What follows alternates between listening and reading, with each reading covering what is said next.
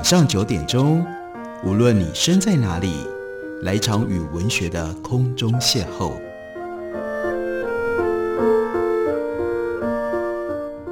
杨照谈书，邀您一同遨游文学世界，认识古今中外的经典之作。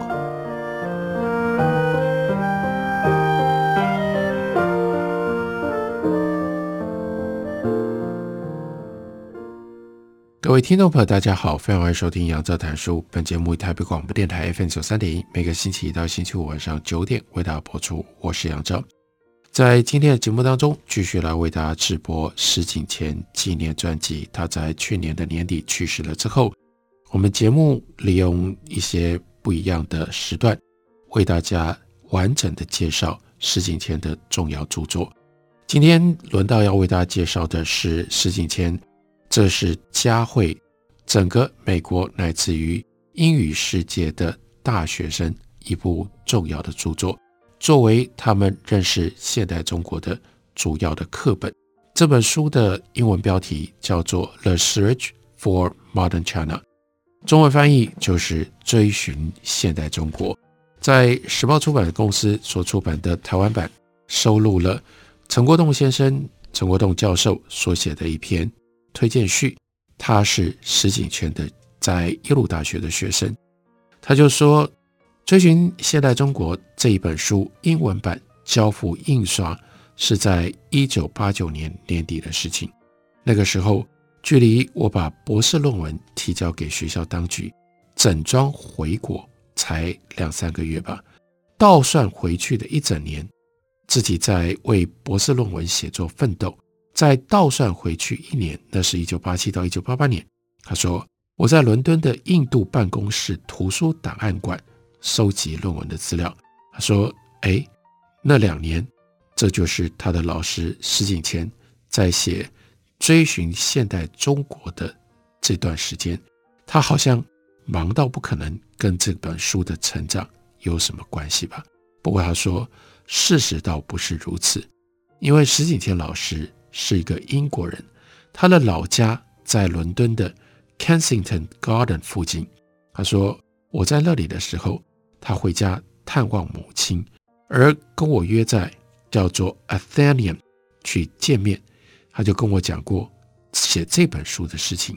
更直接的是，我不得不在最需要时间写作的时刻，却去担任了施景谦老师当时在耶鲁大学他所讲授的。” Modern Chinese History 这本课的助教，在一九八八年到一九八九年，那石景谦出版的这本书《The Search for Modern China》就是这课的教材。石景谦老师在耶鲁大学部教中国近现代史的这门课，从一九七零年左右就开始了。这是一个学期的课，而且呢，两年才开一次。有很多的学生修过这个课，为了要确保学习的品质，每次开课都必须要找很多的助教随班上课，还要帮学生做课后的辅导讨论。因为助教的需求量大，然后陈国栋他的研究的领域靠近中国近现代史，虽然每一次都会去当助教。在《The Search for Modern China》这本书出版之前，美国的大学。如果要讲现代中国史的时候，用的是徐中约的《The Rise of Modern China》作为课本。他说：“我第一次当石景谦老师的助教，一九八五年秋天也是这样。可是随着时间的改变，徐中约的书开始看起来越来越过时了。显然，在学术界、在教育圈，大家期待一本新的中论性的中国近现代史。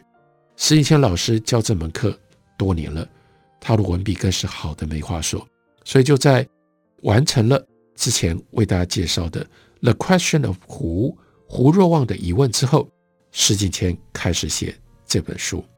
石景谦写稿很有趣，他习惯在一个叫做那不勒斯的披萨店里写作，而且呢，即使是已经到了一九八零年代，他还是用笔写，他是手写。他的笔迹虽然不能说是极度的潦草，但也只有一些熟悉的朋友能够辨认。可是他不担心，在一九九五年耶鲁大学历史系的大秘书这个 Florence Thomas 女士退休之前，就是靠 Thomas 女士帮石景谦整理出一份又一份漂漂亮亮的打字稿。石景谦不打字的，不用电脑，甚至不打字，用手写，这真的非常古老，非常的特别。石景谦的文笔很好。在他出道不久就已经受到了肯定，但他为什么文笔好？其实还有，这是陈国栋认为的诀窍，因为他用笔写，而不是打字，不是用电脑，就拿着一支笔去找一个让思绪可以自由驰骋的空间，正笔直书，当然文思泉涌了。对于诗人或者是散文作家来说，要这样做并不困难，应该是。他们普遍的方式啊，但是你要知道啊，这是一个历史学家，对于学院派的历史学家，更几乎就是一种妄想。先别说人们越来越依赖电脑吧，只说历史学家的职业习性，他们要用很多的资料，他们都被资料给绑住了。写作的过程当中，随时有需要要去找出处，必须要字字有来历，言说有依据。还有就需要经常去查资料，那最好在哪里写？当然最好在书房里写啊，在书房里写作的思路。于是你为什么写不好？为什么你没办法有好的文字？一下子你就要起来去查一下这个，接下来再查一下那个，在那个查阅资料的过程当中，书房里很便利，但是你就一再的被打断。很多时候，甚至是句子写到一半就去查资料，你怎么可能写出好文章来呢？陈国栋的这个看法很有趣啊，他就说石景谦老师啊，幸免于此。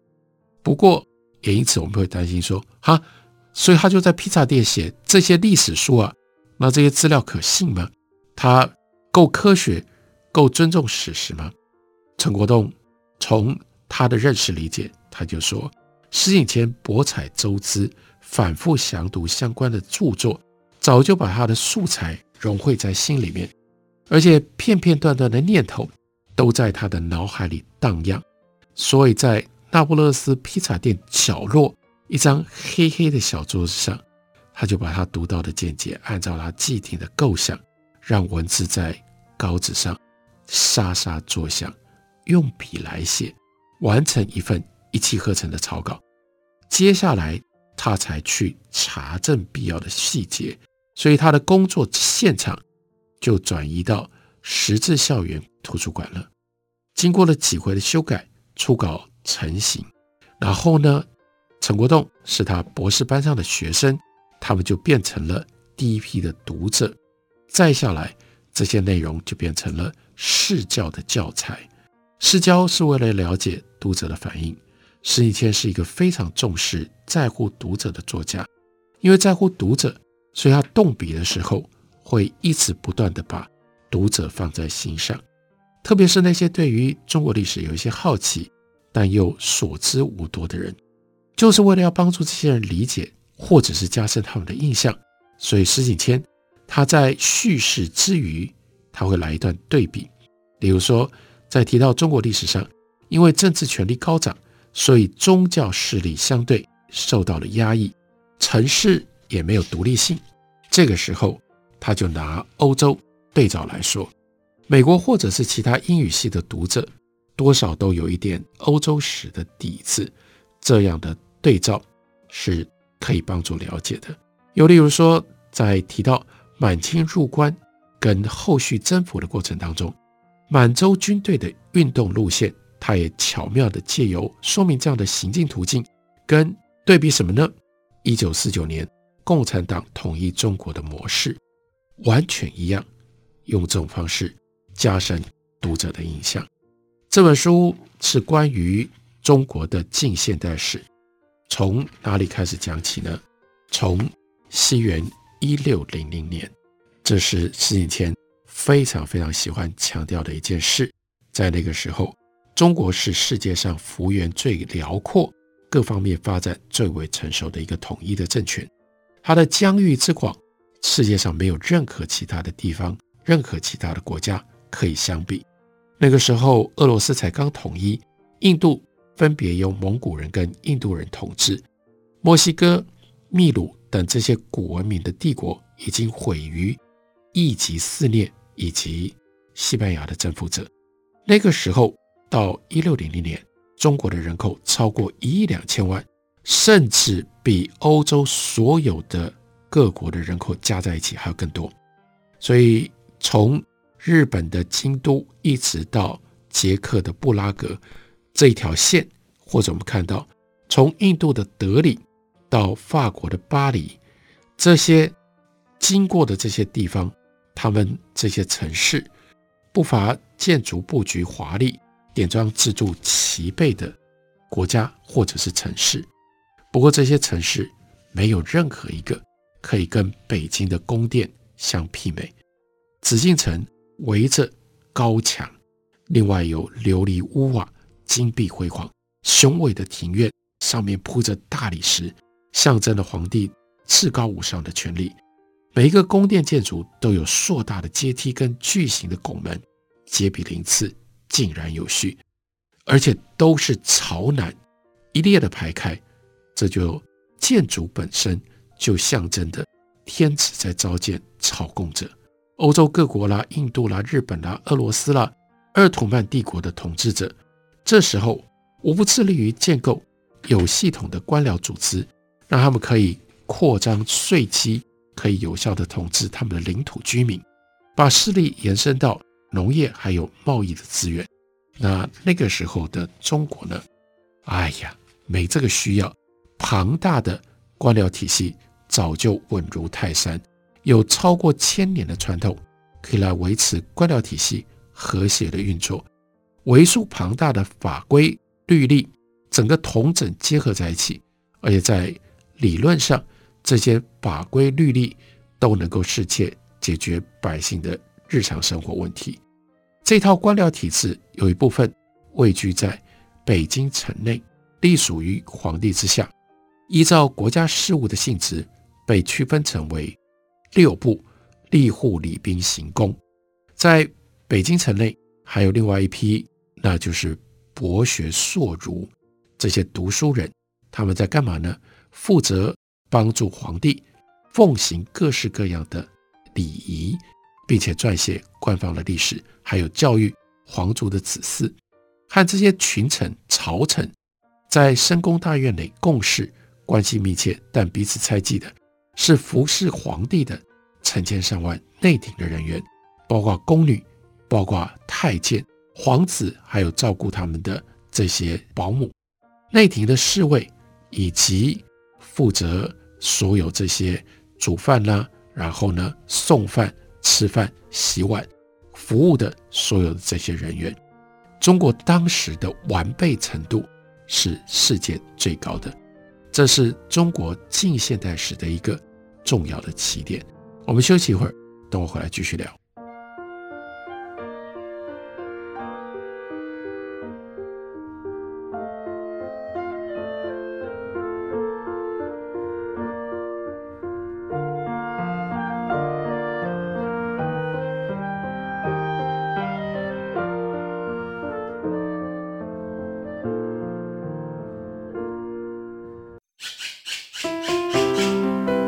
大家好，我是刘克香。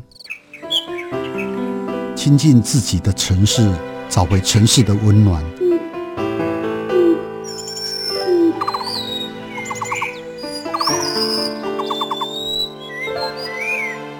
听见台北的声音，就在台北广播电台，FM 九三点一，AM 一一三四。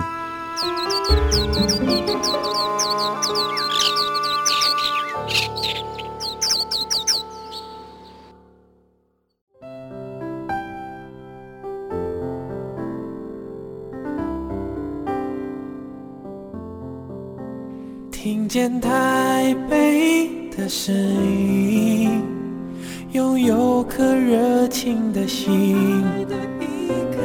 有爱与梦想的电台，台北广播 FM 九三点。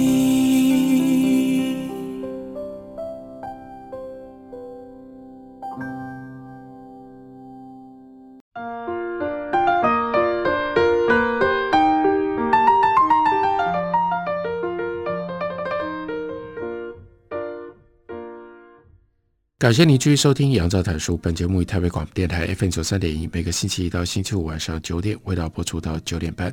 今天继续来为大家直播石景天纪念专辑，介绍的是石景天所写的《追寻现代中国》。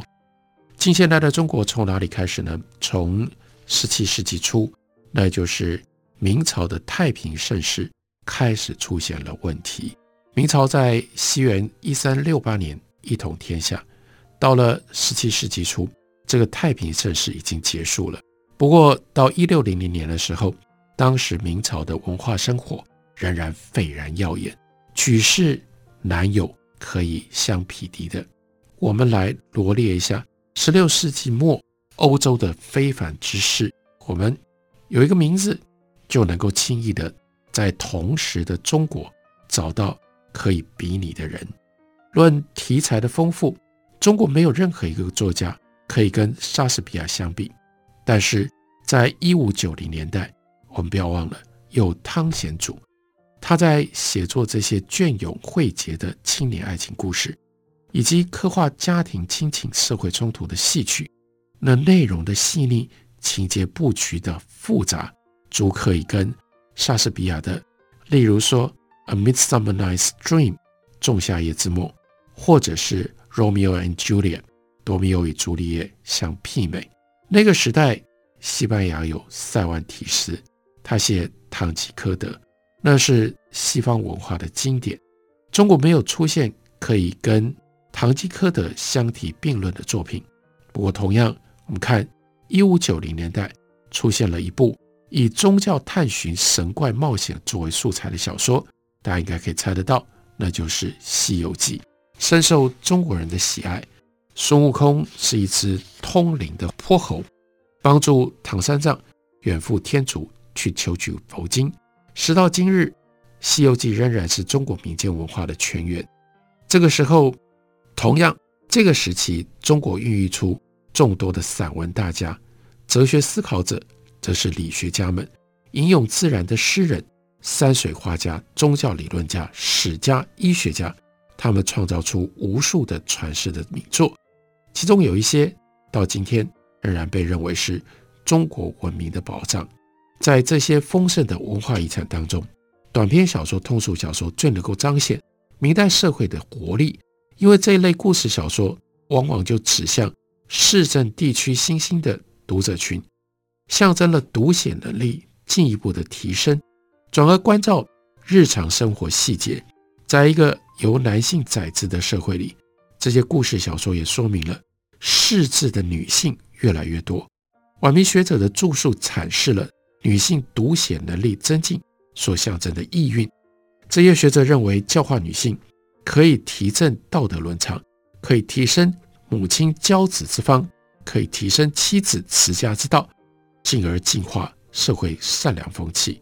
另外，就提到了《金瓶梅》，《金瓶梅》。刻画了这些议题。这部小说剧名叫做《笑笑生》，这当然这是个化名。他在十七世纪初刊印。这本小说叙事细腻，性欲描述非常的露骨。作者借由对故事主角跟他一共五房妻妾之间的互动关系进行描述，提点出主人翁，也就是西门庆，他的性格特质，他的财产一部分得自经商。另外一部分来自于官商勾结，他的这五位妻妾有完全不一样的个性，代表不同的人性的面相。我们可以用读寓言的方式读《金瓶梅》，我们也可以把它当作是警示教化、阐释人类贪婪自私如何摧毁握有幸福良机的人，用这种告诫的方式来读《金瓶梅》。不过更重要的是。《金瓶梅》充满了各种写实的元素，充分地反映出，虽然《金瓶梅》设定的它的背景是宋代，不过真正反映的，它写在里面的是明朝富贵人家内部勾心斗角、残酷不忍。这是中国文学史上之前的作品基本上没有办法达到的一种高点，达到的一种成就。透过小说、绘画、戏剧，另外反映出宫廷生活梗概以及官僚体系运作方式的各朝皇帝实录，我们从这些史料上面来看，就会发现晚明的富庶世家生活，哎呀，多么样的光彩华丽、繁荣兴盛！有钱人家住在热闹的商业的城镇，不是住在乡下。豪门呢，以宗教作为基础。以男性成员形成盘根错节的氏族，或者是血缘的组织。这些血缘组织坐拥庞大的土地，所累积的财富足以兴学，在困顿的时候去赈济乡民，以及仔细的来修祠堂、祭祖。豪宅大院以外有高墙环绕，里面呢陈设着艺术名将的珍奇古玩。这些艺术名将有的时候。他们受雇于国家，不过一般他们是群聚在由行会所控制的工坊，镶刺绢丝的绸缎，替女性增添秀色，因此让富家女眷趋之若鹜。另外有优雅的青瓷跟白瓷，因为让当时很流行的晚宴可以增添光彩，所以也是让有钱人特别的青睐。亮可见人的漆器玉饰，细致的窗棱，精巧的象牙雕刻景泰蓝，另外有发出特别光亮的紫檀木家具，都让这些富豪巨贾的宅邸充满了满室的光华。鬼斧神工的木质或者是石质的笔架，华丽的纸卷，连墨啦、砚台啦，都有功夫细腻的雕琢，可以磨出。直加色黑的墨汁，文人还不必振笔挥毫，就已经造就了一个繁复的美感的世界。室内陈设极度的奢华，另外富人家的饮食美味可口，腊虾豆腐、脆皮烤鸭，比起蜜饯纯净的茶、醇酒、鲜果、果干、果汁，杯盘之间谈文论艺，吟诗作对，议论天地鬼神。酒足饭饱之后，在这种家庭聚会当中，可能就产生了绘画的艺品。宾客之中，骚人墨客，酒过三巡，酒酣耳热之际，当众挥毫，捕捉大师作品当中的精髓，创造出新的艺术之作。社会跟经济品第当中的上层是饱读诗书的社会阶层，因为熟读中国两千多年前的古典，而有了一致的。知识水准，他们争论教育对于女性到底是不是有帮助的时候，富家子弟在六岁就已经开始接受严格的教育，诵念古文，每天到学塾里去读书，要不然就把塾师请到家里来授课，背诵解义，钻研古文。到了三十岁左右，也许有机会可以考上科举考试，各级地方科考的难度逐渐的加强。到了京城的殿试，有的时候是由皇帝亲自主持的。如果你考取了功名，就能够跻身在仕宦，坐享荣华富贵。女性当然没有办法，没有机会参加科举考试。不过，如果你出身书香门第，往往就能够随着父母或者是兄长学习吟诗作乐。另外呢，有一种特别的人，那是青楼歌妓。他们通常能读能写，而且呢能唱，还懂乐理。对于读过书的这些恩客、这些顾客来说，歌妓的唱艺、诗意、唱功，更能够增加女性的风情魅力。上流阶层的女子会在家里面聘请女性的塾师，或者跟远方的女性友人写信、鱼雁往来，交换诗词作品。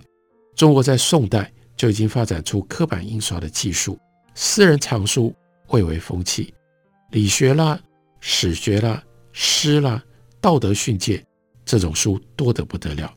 纵使部分味道人士不持逸乐取向的著作，但趣味盎然的通俗作品，在十六世纪末的中国民间非常的盛行，形成了一种丰富精致又纷纭杂沓的文化的现象，跟市井的喧哗完全不一样。城镇居民能够在作品当中去玩赏恬淡的自然，并且在诠释人世间的艺术作品当中寻求到一种秩序感。这种恬然自得的情感，在戏曲作家汤显祖非常重要的经典作品，那就是《牡丹亭》当中表现得淋漓尽致。汤显祖让《牡丹亭》里面有一个角色叫太守杜宝，他就说出了这样的心情：说三色好，宋庭西，朝看飞鸟暮飞回，映床花落。连垂地，他卸下缠身的政务，忘却案牘劳形，自然世界纯粹就是令人心旷神怡的感知对象。这种平和有序之感，反过来又激起了呼应天地万物的美感。所以杜宝接下来吟唱着：“红杏生花菖蒲浅芽，春时渐短年华。竹篱茅舍酒旗儿差。”雨过炊烟一篓斜，如此良辰好景，对许多人来说，这的确是一个光辉的时代。所以，历史是从这样的光辉的各种不同的现象开始。可是，描述明朝在文明发展到最巅峰，就是因为接下来《The Search for Modern China》追寻现代中国是一个。不断的往下下坡去寻找的路程，明朝到了这样的巅峰，但是很快的边境出了问题，接下来中央朝廷出了问题，两相加在一起，就引发了一方面是流寇，另外一方面是满洲入关，从这里明朝转变成为清朝，清朝是一个非常不一样的外来政权。所建立起来的朝代，所以打开了中国很多不一样的面相。这是石景谦用英文写，本来是给美国、英国大学生用的中国现代史的课本。不过，我们今天读中译本，仍然对于我们如何了解现代中国的路径走向，可以有很大的借鉴参考的价值。介绍给大家，推荐给大家。感谢你的收听，明天同一时间我们再会。